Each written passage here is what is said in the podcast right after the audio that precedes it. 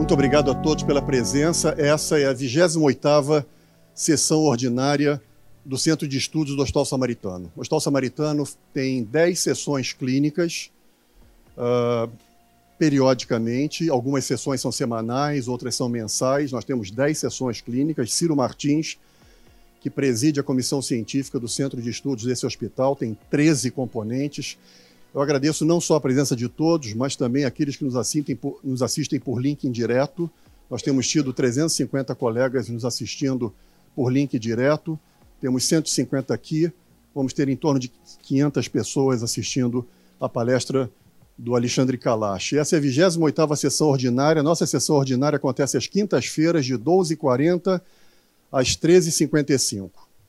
E nós, como de hábito, Alexandre, nós gostamos de abrir as nossas sessões com uma música.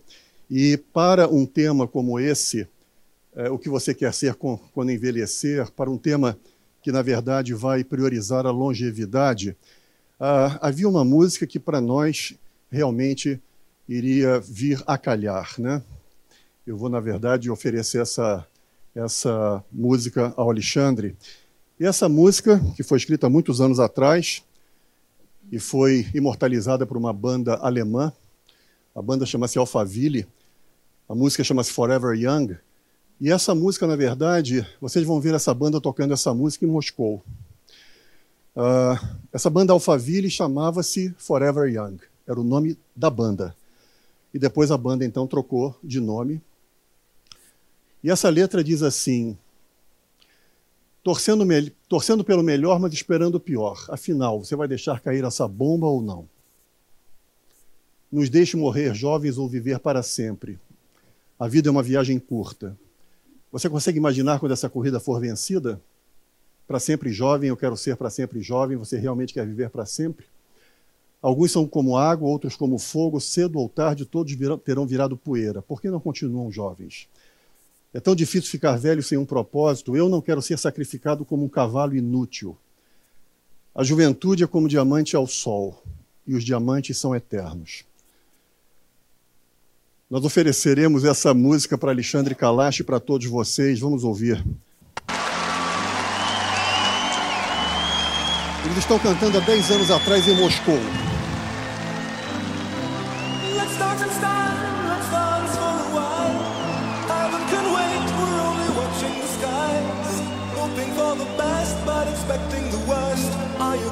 Drop the bomb or not.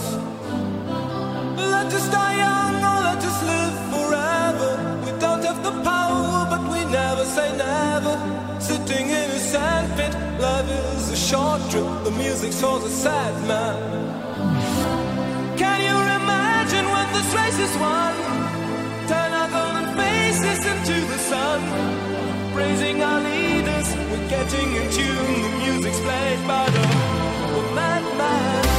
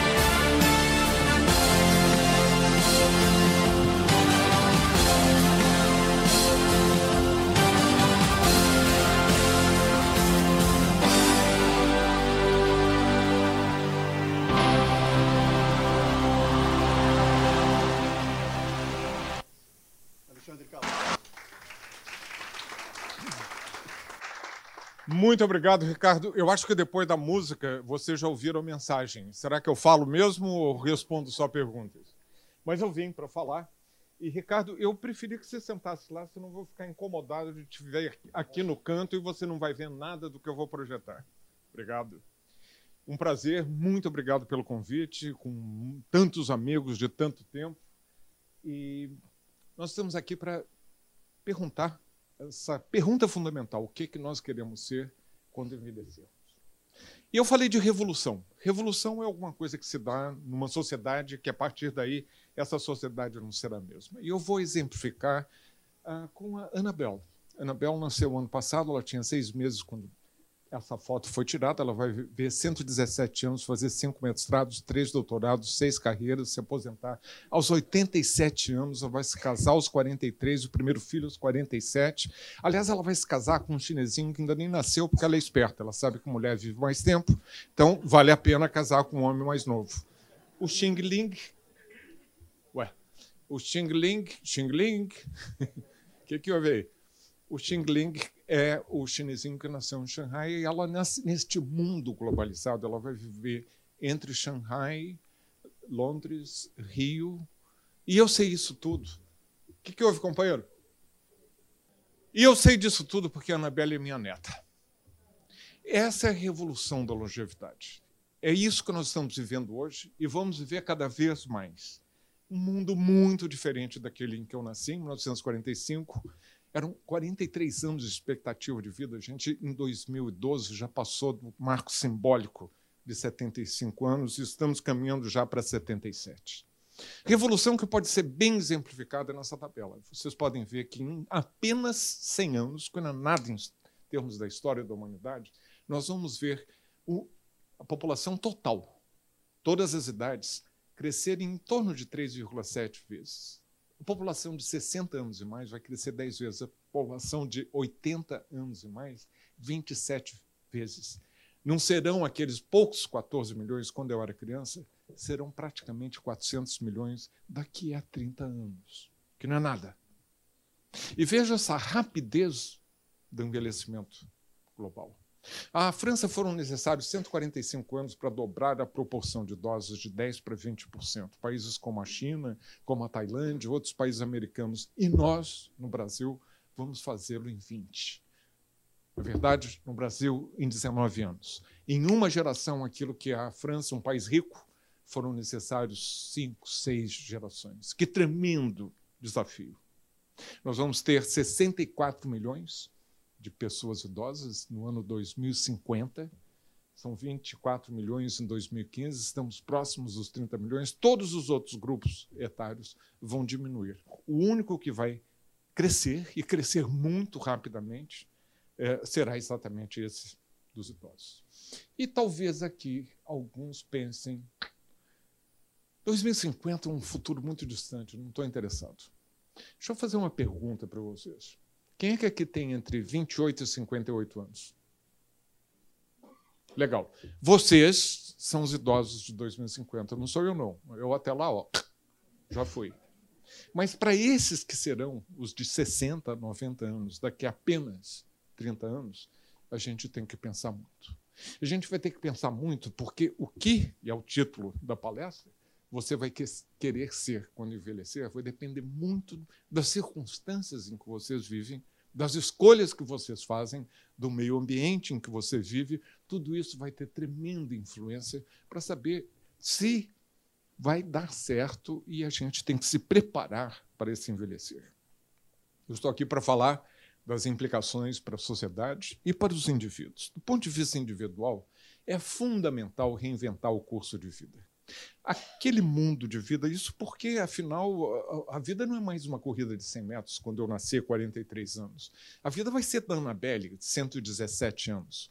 Isso é que é a, a grande maratona. E para essa maratona é necessário ter estratégias, se reinventar, acrescentar conhecimento, se adaptar, crescer, ter resiliência. E isso é um desafio, do ponto de vista individual e do ponto de vista, claro, da sociedade. Vejam, aquele mundo que foi como que criado pelo Bismarck no final do século esse mundo do Bismarck ele estava bem para o século XIX. Ele observou que as pessoas que trabalhavam lá no chão da fábrica, e era trabalho braçal que dependia de energia, dependia de esforço, de você ter a força física. mesmo na Alemanha, as pessoas tinham sorte quando estavam com 12, 14 anos e ainda em verde estavam na escola. Depois, em amarelo, começava a trabalhar, trabalhar, trabalhar sem parar. E ele observou e falou assim: é mais fácil mandar esses caras para casa. Eles não são mais produtivos, não tem sentido pagar um salário integral se, na verdade, eles não estão mais produzindo. E aí foi criado a aposentadoria, o seguro social. Se a gente observar hoje, digamos para mulheres, a gente não teve ainda a imaginação de se adaptar a um mundo diferente. É, em verde, as pessoas começam é, cada vez mais a ter mais tempo de escolaridade. Em verde, a um determinado ponto, você começa a fazer um estágio. Amarelo, trabalha, estuda, passa tempo integral e ousa a mulher ter filhos. Ela vai ter que ter, tirar tempo para poder cuidar desses filhos, se eles forem bem cuidados. Em a cor de laranja, em determinado momento volta ao mercado de trabalho, talvez de uma forma em tempo parcial, passa a trabalhar de novo em amarelo, em tempo integral, vai ter que tirar tempo para cuidar do sogro, da sogra, do, dos pais, do marido, uh, tempo que está ali em, em, em cor de laranja, e finalmente ela se aposenta. Mas ela não vai se aposentar apenas por dois, três anos. Ela vai ficar aposentada, e os homens também, por 30, 40 anos. E esse é um dos desafios que a gente vai ter que se adaptar e responder. E o que eu proponho é um mundo muito diferente. Em que você possa estudar por mais tempo, em que você curta a vida, não, não é só para aposentado, poder curtir a vida sem culpa, em azul. Começa a trabalhar, em amarelo, passa a um tempo integral de trabalho em amarelo, vai ter tempo para cuidar, mas assistido pelo seu empregador, é de interesse de toda a sociedade, não só da mulher, que ela possa ter filhos e possa ter tempo para cuidar deles, com o homem também. Em determinado momento vai fazer outro mestrado em verde, ela está trabalhando, ela está curtindo a vida, ela está cuidando, ela está tendo tempo e oportunidade pelo empregador de aprender. E aí, para aqueles que estiverem lá pela década dos 40, 45, 50 anos, vai fazer um sabático. Vai pensar o que, é que você quer fazer com a segunda metade da sua vida. Você não está chegando perto do fim, que era o que se prometia a mim com uma expectativa de vida aos 43 anos. Você está chegando apenas à metade da sua vida, ou talvez até a quem. E se você for fazer o sabático pago por seu empregador, você vai voltar com energia. Que mundo bom, né? É, mas se a gente não viver de utopia, a gente fica estagnado. E a gente está estagnado. A gente tem que ousar para poder chegar a um mundo melhor. Você volta com energia, se reinventa, ah, de novo passa a trabalhar em tempo integral, de novo vai fazer outro mestrado, Anabelle, eu te disse, vai fazer seis deles. E depois, aos 58 anos, você vai tirar um ano para cuidar da sua mãe que está com câncer terminal. Solidariedade rima com longevidade. A gente tem que pensar nisso também. Passa a cuidar, pois você começa a diminuir a sua carga de trabalho. Aos 75 anos, você vai fazer o PhD que você sempre quis ter feito e agora você tem dinheiro e tempo para fazê-lo. Maravilha. Tem muita gente fazendo. E finalmente você decide quando é que vai ser a sua aposentadoria. Aliás, palavra perversa que foram traduzir retirement ou sei eu de outras línguas para aposento. Te botam lá no aposento, aquelas casas antigas que tinham um aposento lá no fundo, e é ali que você fica quietinho, passivo, no aposento nós não vamos viver no aposento. Nós vamos reinventar esse curso de vida que vai ser muito mais colorido, vai ser bom para os indivíduos e para a sociedade. Para a sociedade, que implicações tem esse envelhecimento para a sociedade? E em que contexto esse envelhecimento está se dando? As famílias estão em transição. Desde o ano 2000, nós estamos com taxa total de fecundidade abaixo da reposição. Esse é um tremendo desafio, porque nós seremos os prim dos primeiros países a envelhecer de uma forma rápida num contexto de pobreza. Nós seremos dos primeiros países que vamos começar a encolher a população, em vez dela continuar a aumentar, para ter um pool de potenciais trabalhadores produtivos, competitivos, para fazer face a todos os desafios do desenvolvimento econômico. Estamos hoje com 1,6 e gravem esse número, porque eu vou voltar a ele. Esse envelhecimento global ele é extraordinário. Só um país hoje tem uma proporção de pessoas idosas com mais de 60 anos, que é o Japão. E daqui a cada cinco anos nós vamos ter mais e mais países aí no escurinho.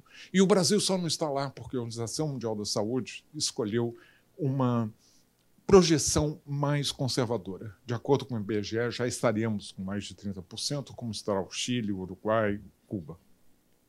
Mas olha o contexto. Nós, em 1950, tínhamos menos da metade da proporção de idosos que tinha o Canadá. Em 2015, nós estamos onde estava o Canadá em 1950. E o Canadá com o dobro da proporção. Vejam 2050. Nós vamos ser um pouco mais envelhecidos do que o Canadá, que tem tudo certo.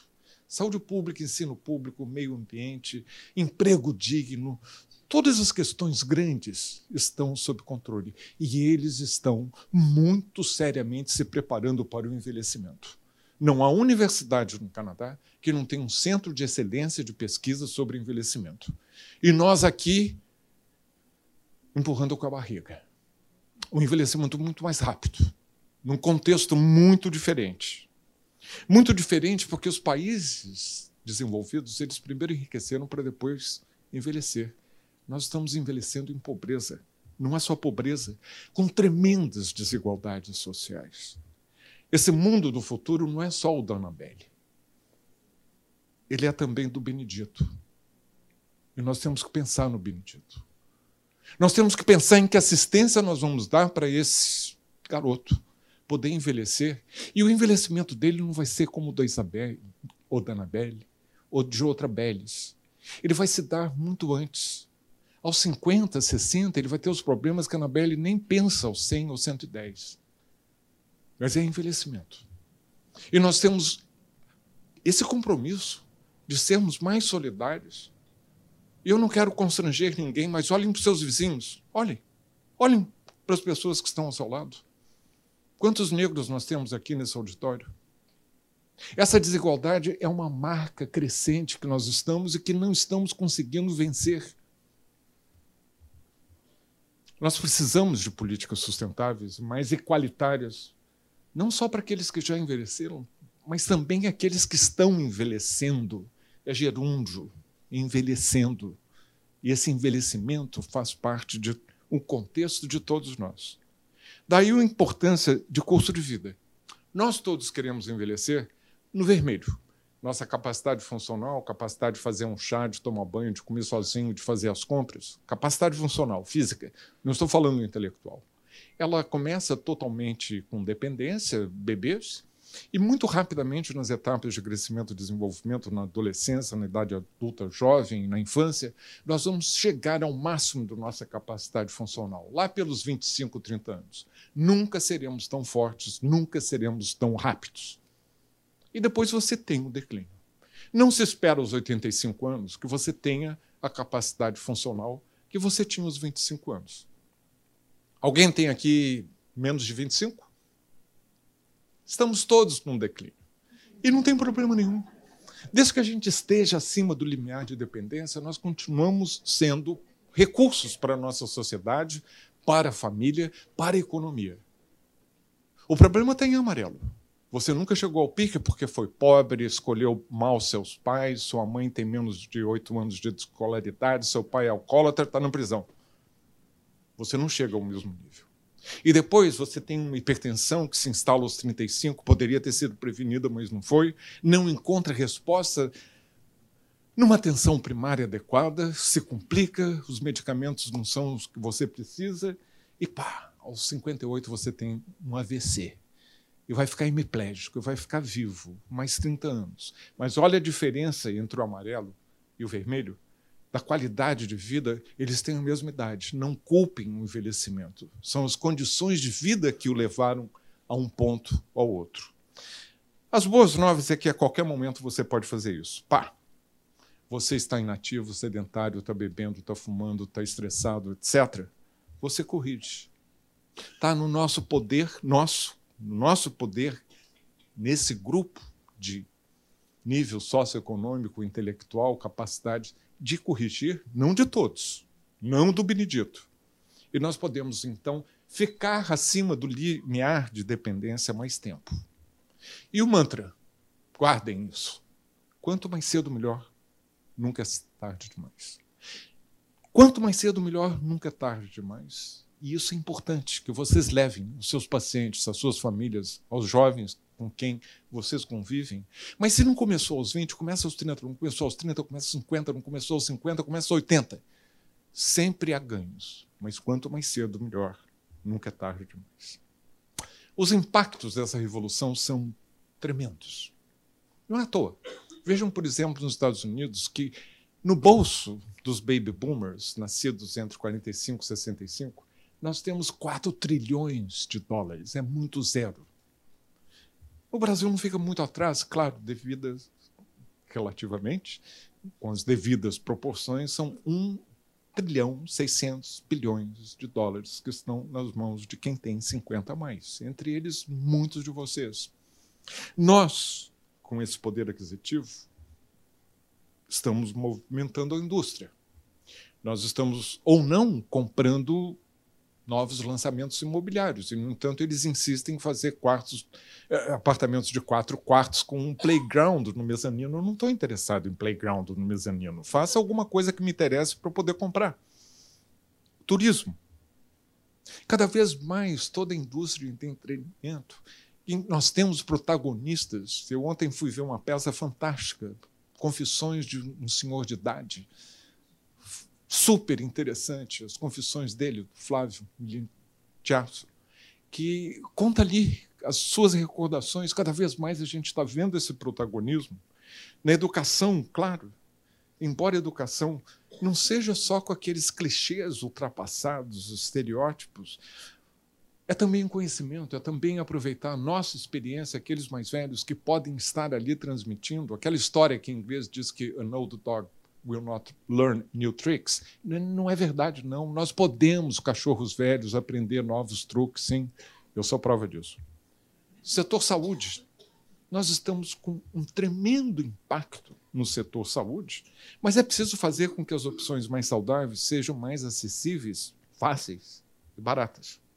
Falando de estilos de vida, mas muitas vezes a gente acaba culpando esse senhor. Como é que não comeu brócolis todo dia da semana? Como é que não fez ginástica? Mas, meu senhor, não, a culpa é sua. Nós temos que ter essa sensibilidade social de perceber o que está acontecendo no processo de vida das pessoas que estão envelhecendo.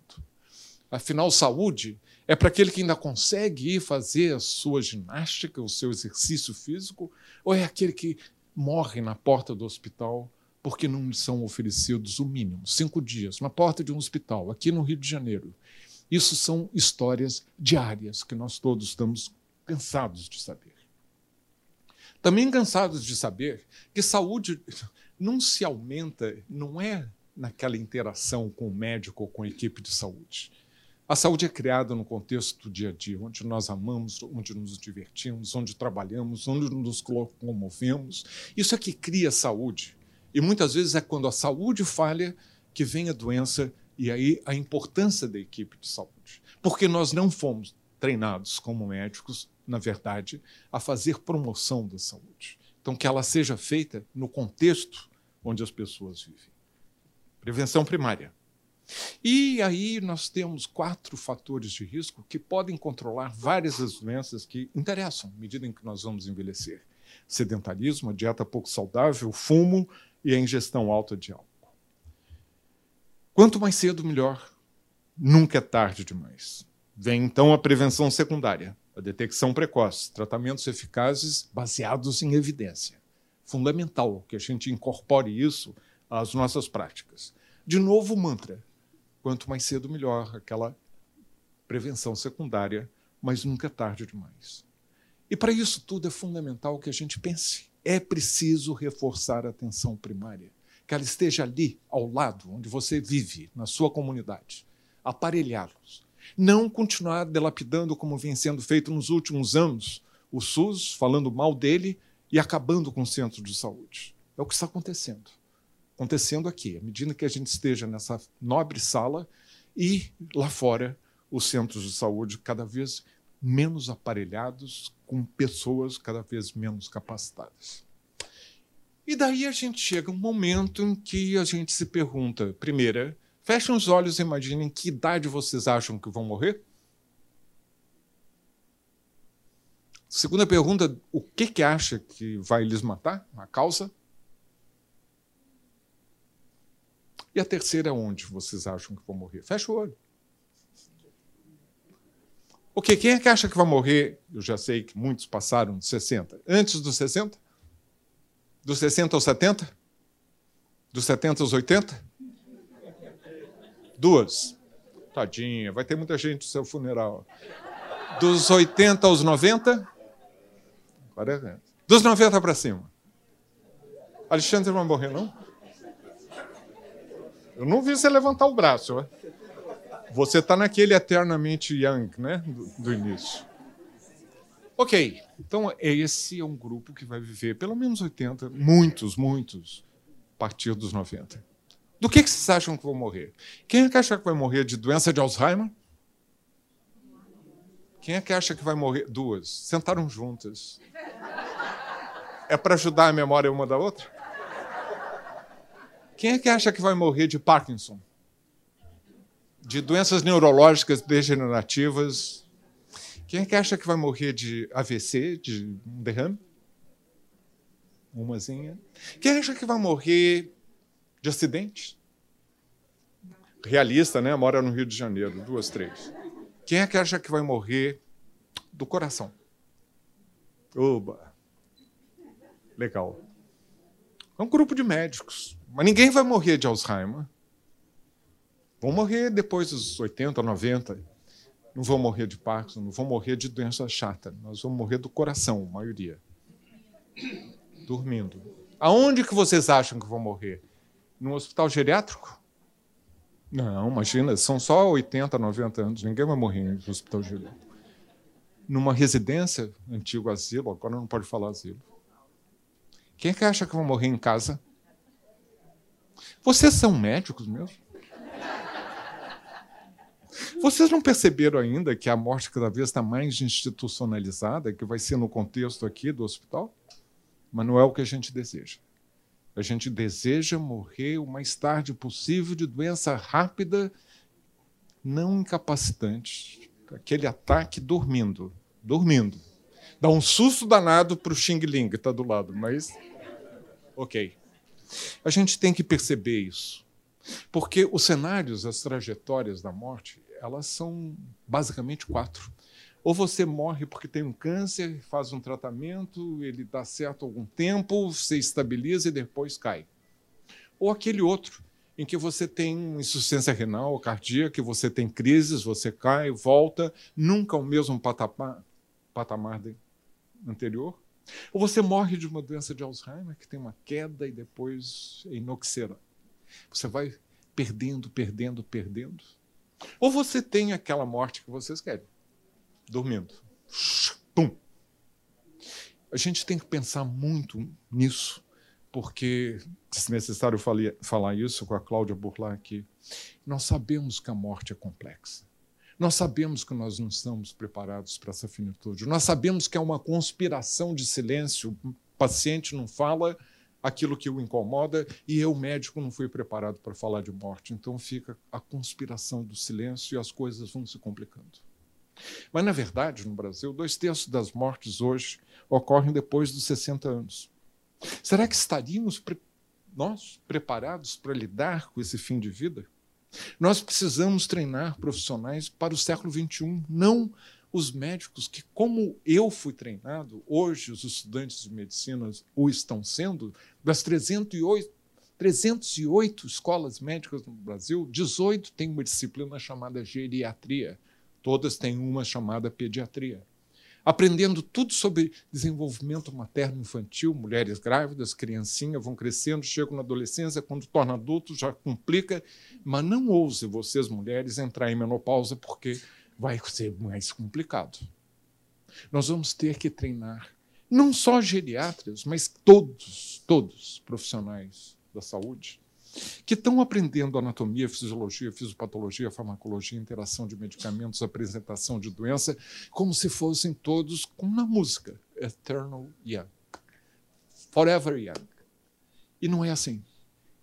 E eu, quando falo para o estudante de medicina, olho no olho e falo assim: vocês vão matar pacientes na santa ignorância, sem sequer suspeitar que vocês o estão fazendo, porque não estão aprendendo o suficiente sobre envelhecimento.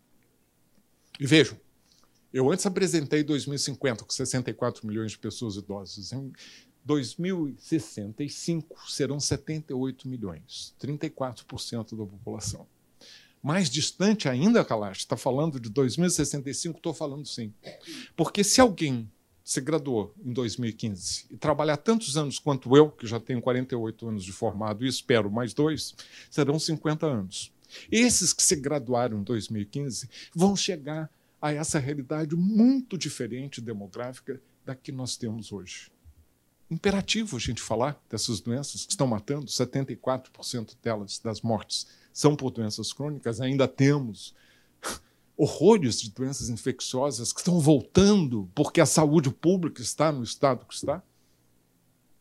E ainda temos 12% que são por causas externas, da violência, do bang-bang. De repente eu estou falando aqui e alguém em Santa Marta, a poucos metros aqui, já foi baleado. É assim. Nós temos o total de mortes por grupo etário e sexo, os homens sempre morrendo mais rápido do que as mulheres. Até chegar, claro, a uma época em que elas também vão. Doenças crônicas não transmissíveis, os indicadores são claros. Que a gente tem que fazer alguma coisa em resposta a isso. Aí está, pelas doenças preferidas de vocês, as doenças cardiovasculares, e as mulheres vão acabar chegando lá, com risco depois, de, sobretudo, dos 80. E em resposta a tudo isso, Enquanto diretor da Organização Mundial da Saúde, no Departamento de Envelhecimento e Saúde, nós lançamos uma ideologia que chama-se o envelhecimento ativo, um marco político. Não vou entrar em detalhes, porque ele foi revisado por nós no Centro Internacional da Longevidade, e eu, em português, em espanhol, etc., e depois eu dou o site. Mas essa definição que eu queria chamar a atenção. Envelhecimento ativo é você otimizar as oportunidades para quatro coisas importantes para saúde, para aprendizado ao longo da vida, para você ter proteção e direito de continuar participando, participando, participação e, claro, estar protegido à medida em que você envelhece. Eu traduzo isso quando estou falando não para uma plateia como vocês, médicos, mas quando eu estou falando para leigos, os quatro capitais que são importantes que a gente acumule para fazer face a essa revolução da longevidade o capital da saúde, o capital de conhecimentos, o capital social e o capital financeiro. Não basta. É preciso também ter um propósito. Por que, que vocês acordaram hoje? Que diferença vocês vão fazer para vocês mesmos, para suas famílias, para sua comunidade, para a sociedade? E esse propósito, junto aos quatro capitais, faz toda a diferença. Mas falar para esse senhor, o senhor não cuidou da sua saúde? O senhor não acumulou conhecimentos. Mas como é? Camarada, o senhor não tem um propósito de vida? Fica complicado. E essa sensibilidade social é imperativa que nós também a tenhamos, como médicos. Afinal, quem é esse idoso? Os idosos que a gente gosta, que fazem maratona, PHD aos 90 anos, que estão uh, aí bombando, ou serão esses idosos abandonados, negligenciados, doentes, que não encontram respostas na sociedade, muito menos nos serviços de saúde. E aí vem uma coisa fundamental. Eu estou falando de saúde, mas eu tenho que falar também de educação. Nós vivemos num período de extraordinárias mudanças e não vai parar. Das tecnologias. Nós estamos vivendo na quarta revolução industrial que o chairman do World Economic Forum definiu como essa mudança inexorável, que já não é mais a terceira revolução industrial da digitalização, cada vez mais é a quarta, simbiose, uma tecnologia falando com a outra, mudando tudo que está em torno da gente. E se nós, à medida em que formos envelhecer, para sermos aquilo que nós desejamos ser ao envelhecer, nós vamos ter que pensar também em aprender, aprender, aprender. Todos. Afinal, 50% das atividades profissionais que existem hoje provavelmente terão desaparecido daqui a 20 anos. Nós somos testemunhas de quantas ocupações que já não existem mais.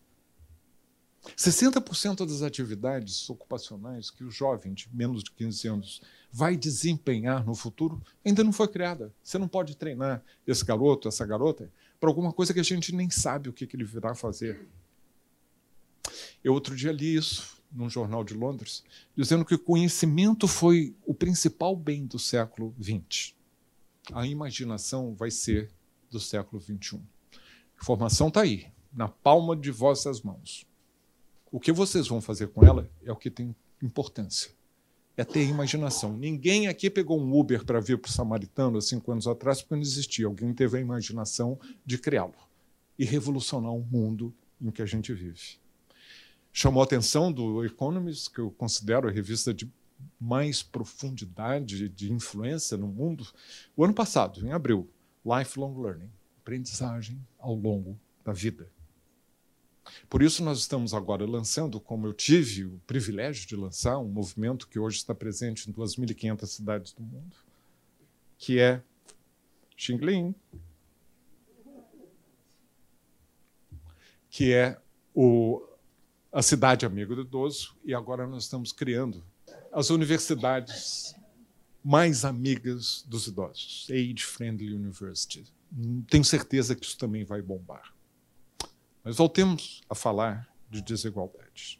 Desigualdades como do Morumbi, em que você tem um prédio residencial maravilhoso, cada piso com a sua piscininha de luxo, unifamiliar, e ao lado do muro nós temos uma favela das maiores da América Latina, Paraisópolis.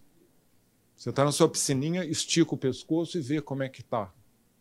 Mas eles também estão sabendo como é que você está.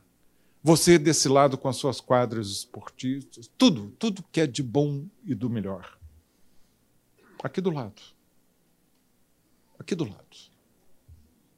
A desigualdade é ruim para todos. Não é só para aquele que está do lado errado do muro. Ele é ruim para todos, para nós também.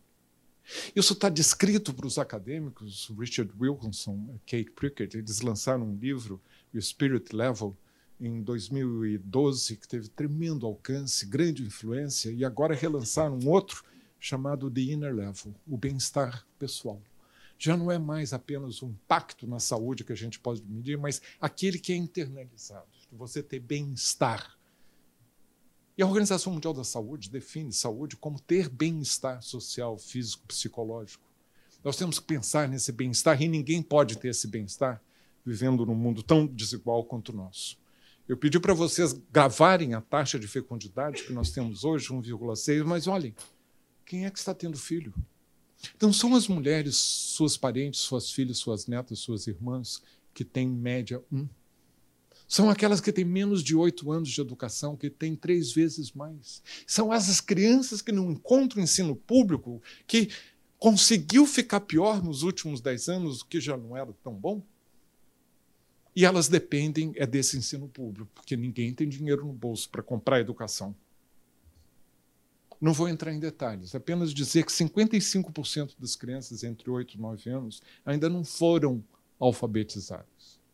No entanto, o orçamento do Ministério da Educação foi cortado em 56% nos últimos três anos, da saúde em 22%. É pior ainda, porque os gastos sociais estão congelados por decreto presidencial por 20 anos.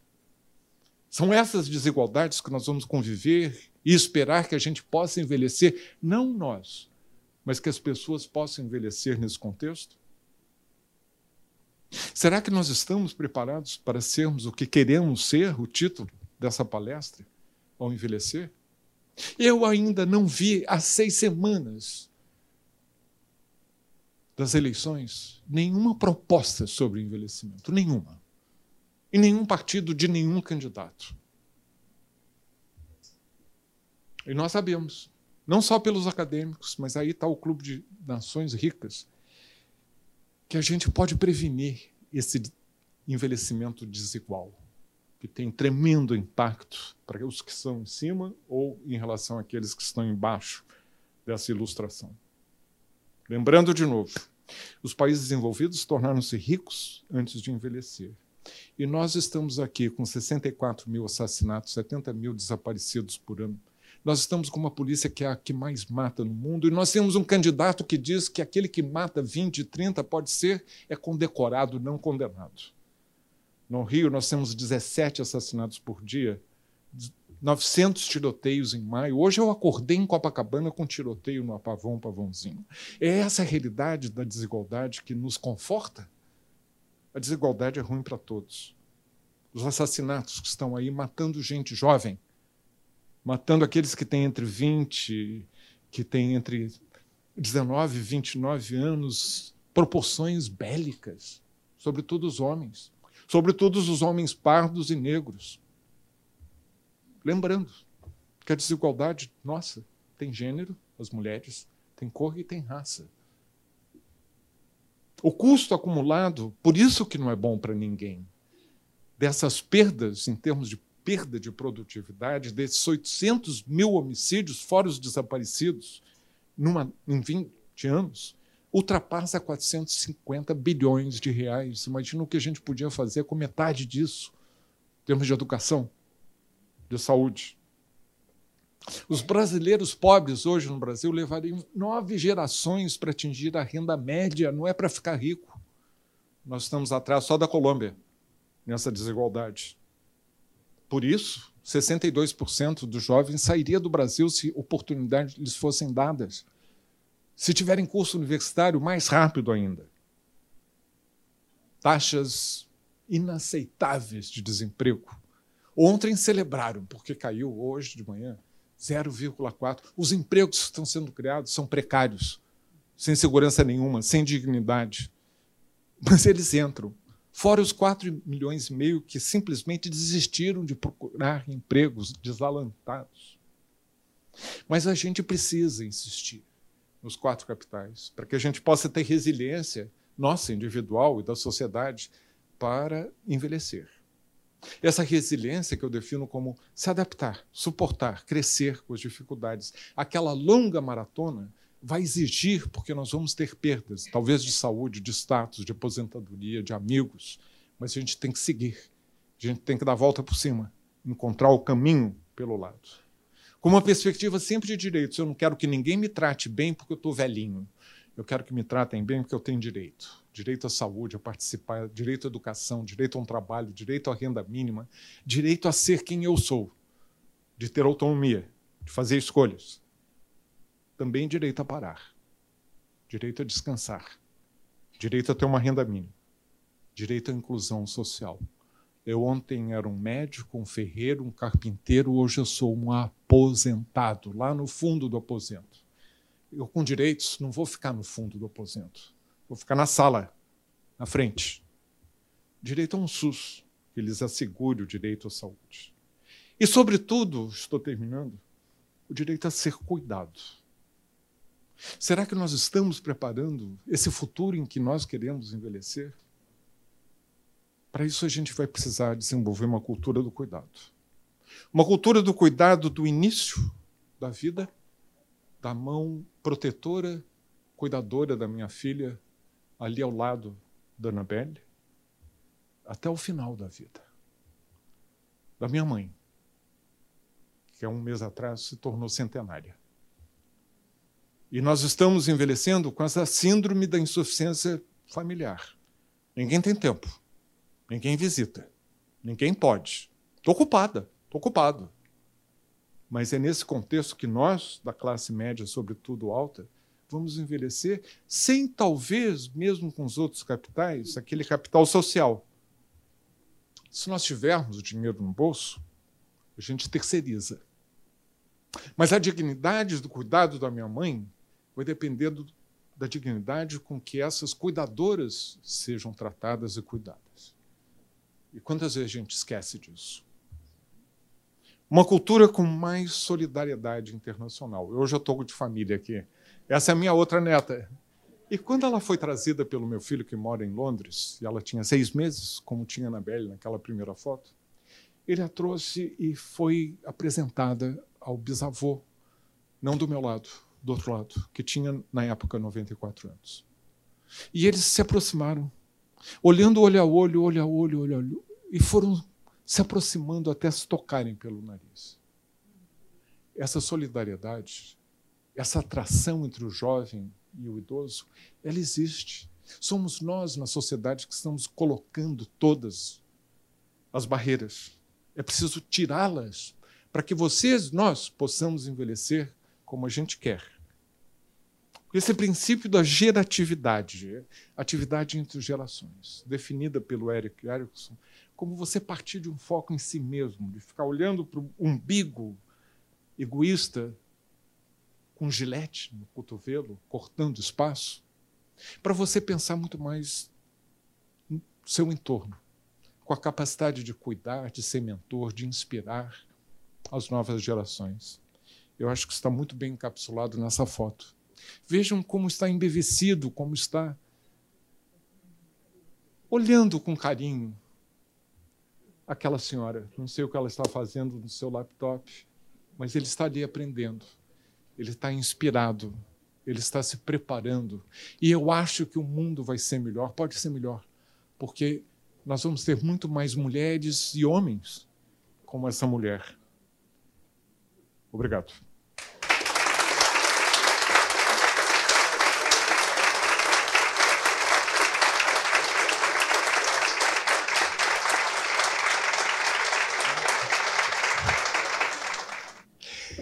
Eu queria convidar Ciro Martins, ele é o presidente da Comissão Científica do Centro de Estudos do Hospital, para moderar o debate. Ciro. Bem, já de imediato, vou pedir para roubar um minutinho do tempo aqui do nosso, nosso debate, do tempo de vocês. Obviamente vieram aqui para mais uma sessão, como sempre, brilhantemente gerida pelo Ricardo e programada, para parabenizar o doutor Alexandre Kalash. Não poderia deixar de falar. Pela belíssima apresentação, emocionante, inclusive. Meus parabéns. É, eu queria só fazer um comentário. Eu vou tentar fazer, como sempre, uma administração do tempo com todos aqui presentes. Óbvio que a gente tem um período curto, são 30 minutos. Já peço desculpas, claro, eventualmente vão se inscrever pessoas que podem não ter tempo de falar. E se nós pudermos otimizar o tempo de cada um, nós conseguiríamos que mais pessoas participassem. Então, vou começar a incluir, peço ajuda a Edna aqui para me ajudar, para a gente colocar o nome das pessoas e a gente começar. Tá bem?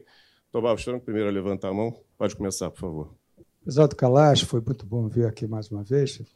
E agora eu queria colocar em, em, discussão e ouvir a sua opinião uma visão, digamos assim, um pouco, um pouco diferente dessa, dessa visão. Foi uma visão muito otimista né, do envelhecimento. Quer dizer, todos nós imaginamos é, a morte uma perda grande, especialmente aqueles que gostam de viver, que somos a maioria.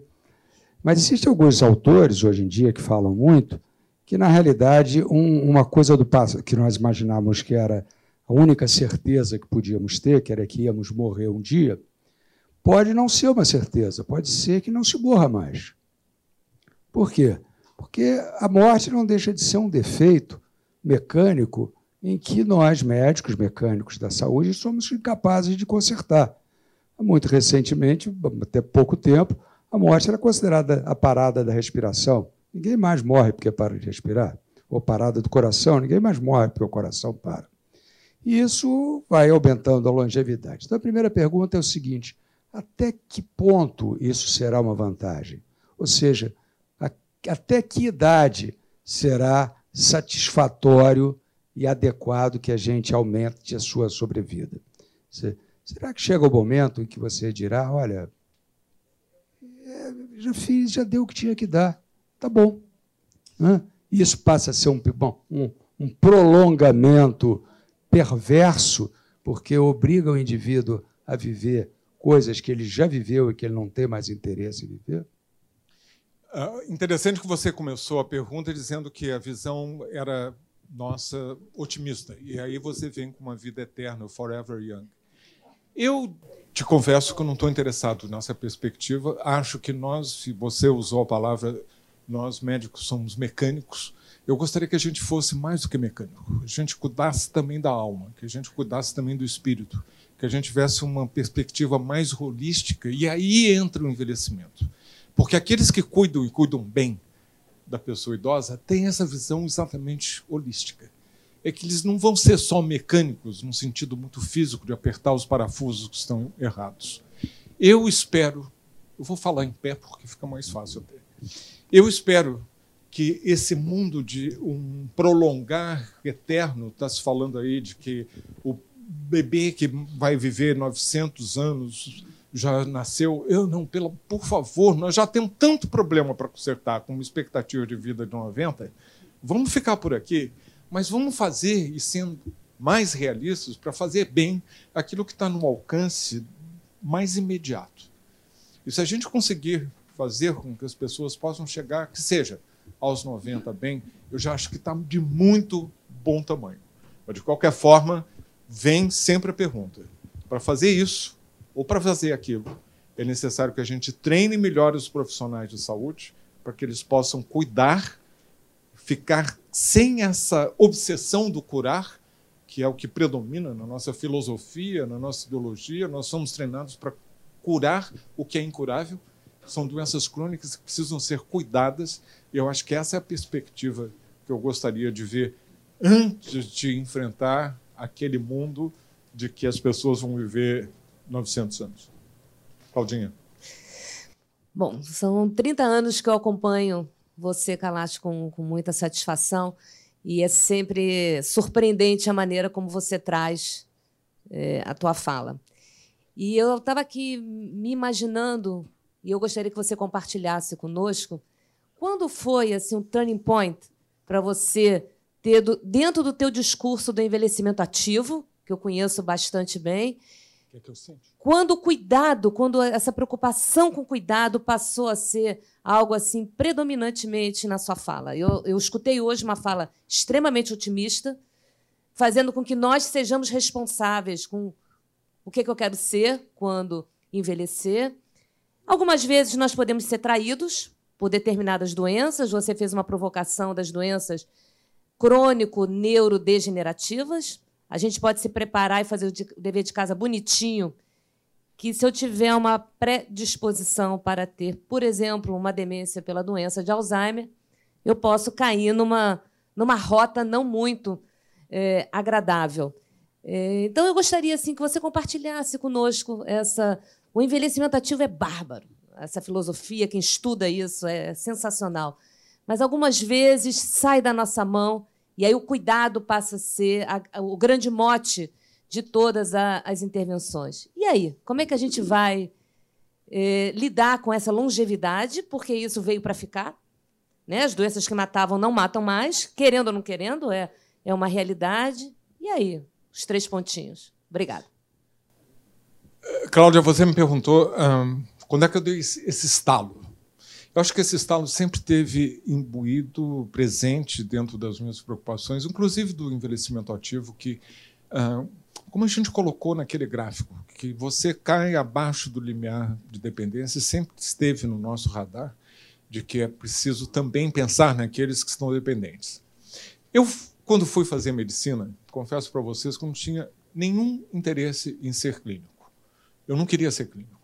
Eu, por acaso, fui eh, instrutor de clínica médica, mas era porque eu queria provar para todo mundo que eu podia ser médico, que eu não ia para a saúde pública por falta de opção, porque tinha dado errado. E aí aquele cara que vai para a saúde pública.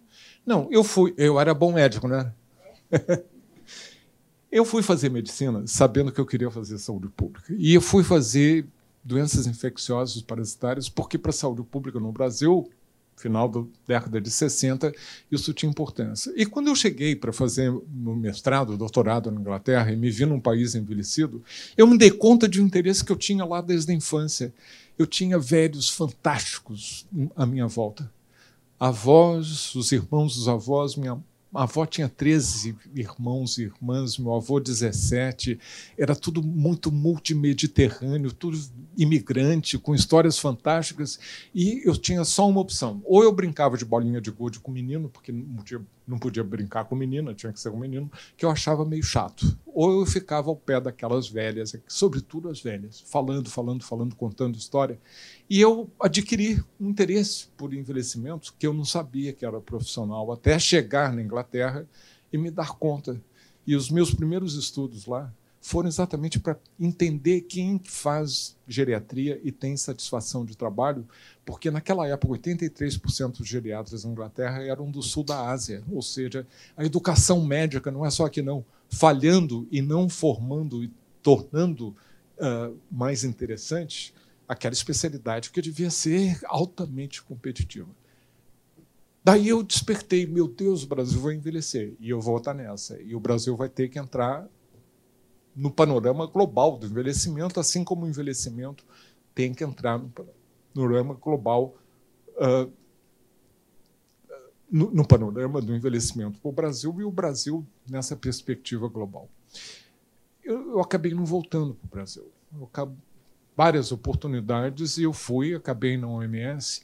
E aí, Cláudio, aquilo tudo que vinha da infância, que era saber cuidar, saber ouvir. Eu tive a oportunidade, entre os 15 e 18 anos, de cuidar da minha avó, que veio morar conosco e teve um câncer terminal. Eu não sabia que aquilo ia ser tão importante na minha vida, de dar comida na boca, de tocar piano para ela poder relaxar. Mas no dia que eu descobri que isso era do meu interesse, eu fui fundo. Nunca olhei para trás. Não era sexy. Não era uma opção sexy, não. Mas nunca olhei para trás. E é, essa importância do cuidado foi crescendo dentro de mim. Eu não deixei de falar de envelhecimento ativo. Mas quando eu vejo hoje a minha mãe centenária com doença de Alzheimer, e que eu posso ter o prazer, o prazer, não se fala de cuidado como prazer, só se fala como o encargo, o fardo, o peso. E cada vez que eu estou junto com ela, que a gente canta emoções do Roberto Carlos, e que eu saio de lá arrepiado, o cuidado passa cada vez mais a crescer dentro de mim. Muito bem.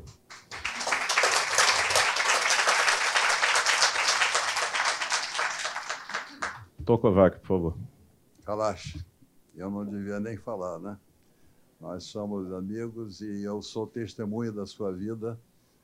No tempo em que você ainda era estudante, eu cuidava de seu pai e depois de sua mãe durante muitos anos. Anos, anos. Você chegou a citar até num congresso de geriatria o fato que eu estava sentado ao seu lado e cuidando da dona Lourdes, que eu tive o prazer de ver agora a fotografia, já não havia algum tempo, desde que ela realmente entrou num quadro uh, infelizmente, de Alzheimer, mas pelo que você disse, ainda com grande prazer de viver e, sobretudo, para os filhos, você e seus dois irmãos, que ainda têm esse prazer de poder vê-la. Ela é uma mulher muito bonita e era muito inteligente na, na época em que ela dominava os neurônios.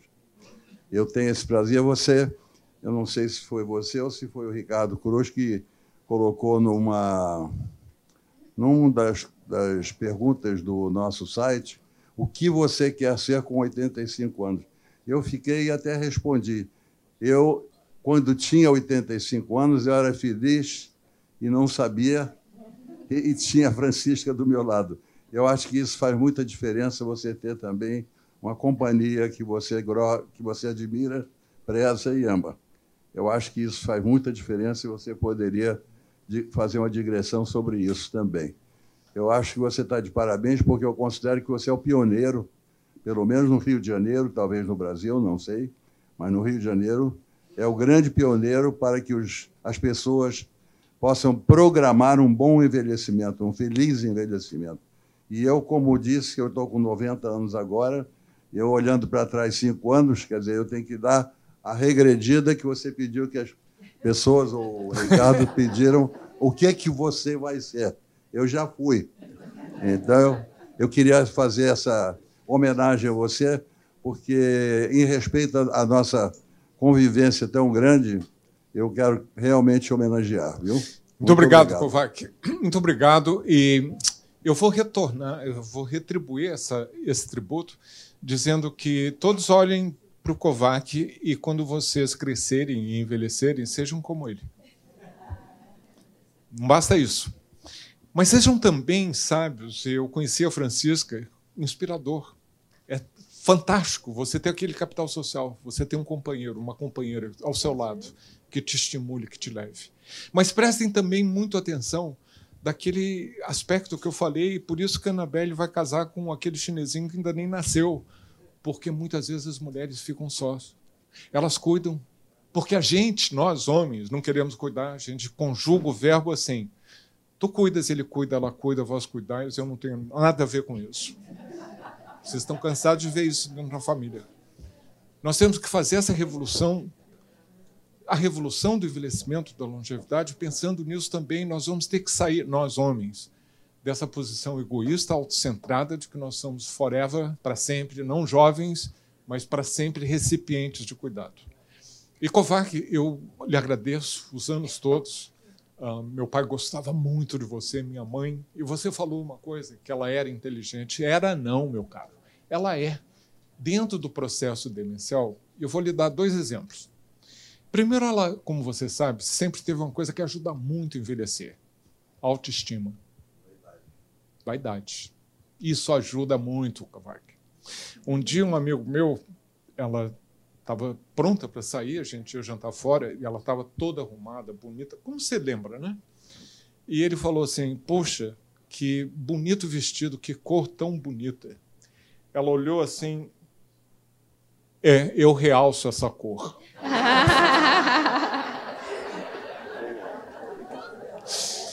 e a Claudinha, que conhece bem a minha mãe. Cláudia conhece bem. Você conhece há mais tempo, mas a Cláudia sempre a chamou de baronesa. Ela fez 100 anos dia 27 de julho.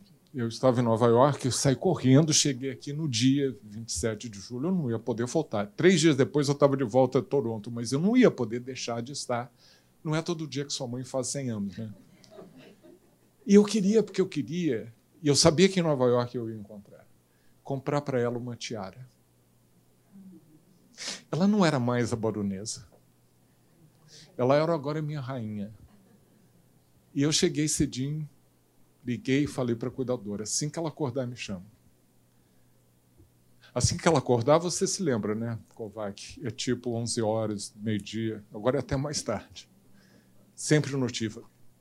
Quando ela acordou, fui, levei a tiara para coroá-la. Coroei-a. E disse: Você agora é a rainha. Ela sorriu, se olhou no espelho, falou assim: Ah, rainha não, eu queria ser princesa. Muito melhor, gente. Essa rainha cheia de responsabilidade, eu quero ser a princesa. Perfeito. Doutora Glaucia. É, foi um prazer imenso é, lhe ouvir. Desculpa a emoção. Meu pai tem Alzheimer. Meu pai, meu tio e meu primo, da mesma família. E já estou me prevenindo para não chegar lá. Mas é muito gostoso de saber que lá atrás, quando se falava em menopausa, eu vejo as fotos da minha avó, era uma velha. Era uma pessoa que, nossa, tem 50 anos, mas parece que tem 80. É, é tão gostoso envelhecer. Eu estou na menopausa. Tem seus percalços, sim, mas é tão gostoso você ter é, a sua cabeça pensando mais focado, você todo dia acordar e tem um motivo para levantar. Então, assim, é, posso ter o Alzheimer também. Me previno para não chegar lá. Mas é gostoso. Eu estou sentindo que é tão bom envelhecer. É só pensar na alternativa, né? Com certeza. Eu sou psicóloga, trabalho com emoções, mas é, isso mexe com a gente. Estou vendo você também mexido. Mas eu estou achando assim, você falou tanto do lado até ruim do envelhecimento, mas eu só tenho um lado bom. E até bom, meu pai tem Alzheimer, ele lembra do passado. Ah, minha filha, como você está bem, você está ótima. Então, assim, é, eu tento ajudar as pessoas dizendo que não fica com medo, não, que envelhecer é gostoso. É. Envelhecer é muito bom. E essa revolução da longevidade significa que não é só nós envelhecemos. Para a sociedade também é muito bom. E tem uma coisa legal, né? Você falou que seu pai lembra do passado. A minha mãe, ela antes de se casar com meu pai, acho que até depois, ela foi apaixonada por um cara. Que aí é versão de família, que não era para ser e tal. E ela fez o meu pai muito feliz pela personalidade dela. Mas o Adalto ficou sempre na cabeça. Há pouco tempo eu estava almoçando com ela, tem uns quatro anos, e ela falou assim: Você lembra do seu pai? Lembro, porque você não lembra, não. Ah, vem cá, fecha o olho aí, vê se você não vê ele aí na sua cabeça. Fechou o olho, aí abriu um olho só, com bastante cumplicidade. Não, mas eu me lembro do Adalto.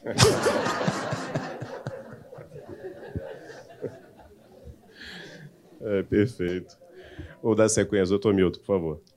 Calacho, estou quase indo aí te cumprimentar, te dar os parabéns, entre tantas coisas, tantas coisas, por uma coisa em especial, pela tua coerência.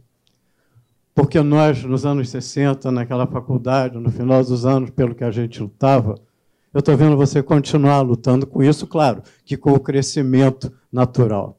É, é, você colocar essa visão da importância do social, da igualdade. Claro que nós éramos Don Quixotes naquela época, não é? brigando por um mundo perfeito. Era nada, eu sou. Você continua sendo, é isso que eu ia dizer. Você continua sendo, ainda que com toda a experiência, toda a capacidade maior de passar isso para as outras pessoas, você continua na mesma luta. E eu repito, eu te dou os parabéns por ter conseguido manter essa coerência. É, e para não deixar de fazer uma pergunta, é, o Iraci Doyle, no prefácio do Eric Fromm, no Psicanálise e Religião, falava que o homem voltado para o crescimento, para a modernidade, deixou cada vez mais de olhar para dentro de si mesmo. Em tudo isso que você colocou, fala de novo da importância da meditação, do crescimento interior, para poder dar mais como você tem dado para a sociedade. Hum.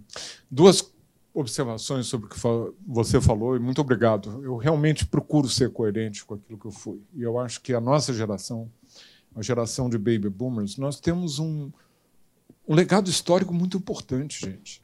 Nós fomos numerosos, somos, por isso bom, uh, com mais saúde e conhecimentos que qualquer geração anterior, uh, com a afluência que teve o mundo ocidental no pós-guerra, então nós crescemos, numerosos, com mais saúde, com mais conhecimento e com um pouquinho de dinheiro no bolso. Também faz toda a diferença. E a gente não ia sair da infância para a idade adulta como as gerações anteriores, que tinham que trabalhar para comer. Com isso, nós abrimos um espaço, sobretudo as mulheres, porque tiveram, além do mais, a contribuição da pílula. Vocês não eram mais escravas do seu aparelho reprodutor. Vocês podiam fazer escolhas e ter uma vida sexual. Ainda não está perfeito. Essa liberação da mulher não está longe. Basta olhar para as fotos do Ministério do Brasil ou do Congresso Nacional e ver onde é que estão as mulheres, cara. Mas muito diferente do que era no passado. Nós criamos o que se chama hoje adolescência, e todo mundo sabe o que é adolescência, ninguém precisa abrir o dicionário para ver. Nós agora estamos criando uma outra transição da idade adulta para tal da velhice que eu chamo de gerontolescência. Está me vendo aqui? Ó? Eu não sou um velhinho, não, eu sou um gerontolescente. E da mesma forma que eu briguei, e a gente peitou, e tinha ditadura, e teve tudo que teve, agora a gente vai brigar também pelos direitos. Por isso coloquei lá essa questão dos direitos. E que nós vamos criar um outro espaço, outra transição, que a diferença não é que dure como a adolescência deve durar de 4 a 5 anos, vai durar de, sei lá, 25, 30. A adolescência deve durar né, 5, 6, se bem que eu ainda tenho colega de turma que está se comportando como adolescente até hoje. Mas... E essa é a diferença. E sobre o que você falou da introspecção do mindfulness, de você poder estar consciente de si eh, no presente, essa é uma porta importante para a resiliência. Essa é a porta do seu autoconhecimento. De você vasculhar, saber, para poder, inclusive, você vencer os obstáculos todos. Não estou falando de meditação necessariamente, de entrar no zen. Eu, por exemplo, não sou disso, mas eu procuro, em cada momento da minha vida, saber onde eu estou, por que eu estou e da responsabilidade que eu tenho com os outros. Cada um encontra a sua forma. E porque a gente vai viver mais tempo, a gente vai também ter mais oportunidade de fazer bem para mais pessoas. Só isso já, já serve como um guia, como um norte para a gente ir adiante. Envelhecer, é. Vou dar sequência, doutor Alexandre. Calacho, tudo bom? Tudo. Fui precedido aí pelo Naum, que me roubou um pouco daquilo que eu gostaria de dizer. Né? Nas suas apresentações está sempre uma apresentação plural. Né? E eu vou destacar esse aspecto também de natureza social, esse trabalho seu, que me lembra um pouco Sísifo, porque a época, pelas coisas que lutávamos, nós temos que continuar lutando. Porque durante o teu tempo lá fora, pensávamos que tínhamos vencido uma certa etapa da Revolução Brasileira, estamos de volta para sair do lodo novamente. E essa questão nos motiva, nos comove, mas eu não sei se você tem expectativas. Tal como Sísifo, você é apaixonado pelo trabalho, de levar a pedra até lá em cima e voltar. Né? E essas questões estão colocadas hoje mais uma vez, e sempre. Talvez não tanto para nós, nessa reflexão que fazemos aqui, aliás, predominam as mulheres. Aqui a questão já se resolveu desse ponto de vista. Né? Elas estão aqui bastante bem contempladas nesse cenário, que a gente vem aqui às quintas-feiras, nos divertimos por um lado, aprendemos pelo outro, fazemos uma catarse, mas a vida lá fora é um pouco diferente para aquelas pessoas como nós que trabalhamos no serviço público, encaramos esta questão da saúde e da longevidade por um outro ângulo, do desespero, né, do, do, sofrimento. Né? De modo que a vida é, é muito pior. Né? E, e, embora aos 70 né, vivi o suficiente para te ver de volta, para que a gente pudesse dar uma certa continuidade. Mas vou lhe dizer, Esperanças é aquela cidade depois de Barra Mansa. Eu já estou quase jogando a toalha ver os seus comentários a respeito dessa essa perspectiva Brasil, que eu acho hoje estamos muito difíceis de serem superadas as contradições e as dificuldades que enfrentamos. Né? E cada vez mais enfrentamos, a ponto de pessoas que são cotadas hoje para liderar essa nação terem um posicionamento em relação à vida como aquele que você acabou de dizer. Onde é que nós vamos? É, Alexandre, está difícil. Está difícil. Eu, quando era garoto, eu ficava muito bravo com meu avô, que dizia assim: o Brasil é o país do futuro que nunca há de chegar. E quando eu chego à minha idade, à nossa idade, e que eu vejo as coisas tão mal colocadas, com, entre aspas, líderes de tão baixa qualificação, com tão baixo compromisso com as políticas que a gente precisa, da gente não ter saído e às vezes até dado um, um voo de galinha para depois se esborrachar de novo. Mas aí volta aquela coisa de você pensar, de você ter a resiliência, de você ter a introspecção, de procurar fazer o seu. Eu não vou deixar de fazer. Mas eu estou achando que não vai ser para o tempo, desculpe, da Annabelle. Do nosso já não será. E que a gente tenha esse compromisso, essa obrigação de pensar, de ajudar, de dar apoio aos mais novos. Eu coloquei ênfase aqui a relações intergeracionais, porque nós temos a obrigação de sermos mentores, de estarmos ali ao lado. E, se possível, até de inspirar, de não jogar a toalha mas não vai ser para breve, não. Eu, quando vejo aquilo que eu disse aqui, dois terços dos jovens sairiam do Brasil se a oportunidade lhes fossem dadas, sobretudo se tem curso universitário, isso é lamentável. E isso deve ser cobrado de todo político. E é como eu disse: você abre dos partidos e dos candidatos, não tem uma palavra sobre envelhecimento. É literalmente empurrar com a barriga. A barriga vai crescendo, eles vão ficando cada vez mais cegos. Né? Mas não vamos deixar cair, não. Para finalizar, por favor, doutora Regina. Meu nome é Regina Trotto. Eu realmente quero te agradecer porque foi o máximo a sua apresentação. Eu acho que não foi uma coisa hum, maníaca. Você falou da realidade, é, mas também com esse entusiasmo todo, essa esperança. Eu sou psicóloga, sou psicanalista e um, um grande psicanalista que foi pediatra, Winnicott, falou: Eu quero estar vivo quando eu morrer. E eu fui a um velório semana passada de uma amiga psicanalista também e me emocionei muito, não pelo velório em si apenas, mas por uma fala da filha dela que eu me lembrava menina. Quando ela se virou para mim, eu falei, Isabela, eu lembrava dela quase como a sua neta. E ela lembrou de mim, que bom, né? Sinal que eu também não mudei tanto. E aí ela disse como a mãe morreu, que era uma mulher entusiasmada, é, realista, mas não desistia. Seu Mi. E aí ela falou três palavras para essa filha. Uma delas era o nome do meu marido. Meu marido é italiano, médico e psicanalista Giorgio Trotto. Fez com ela e mais colegas. Jacó deve lembrar disso. Eles fizeram um trabalho sobre ser humano no CTI, que já há 50 anos atrás a gente já pensava nisso. E era no Hospital do Servidor do Estado, que na época era bacana. Né? Tinha, acho que o primeiro CTI do Rio de Janeiro. E eles fizeram um trabalho que foi inserido num livro sobre CTI, um livro médico. E aí ela disse, ao morrer, o nome Giorgio, o nome Lorca, o poeta, né? e disse compadre. E a filha conseguiu juntar essas três palavras num quebra-cabeça que era um dizer de, Garcia Lorca que falava: Eu não sou mais eu, nem minha casa é mais minha casa.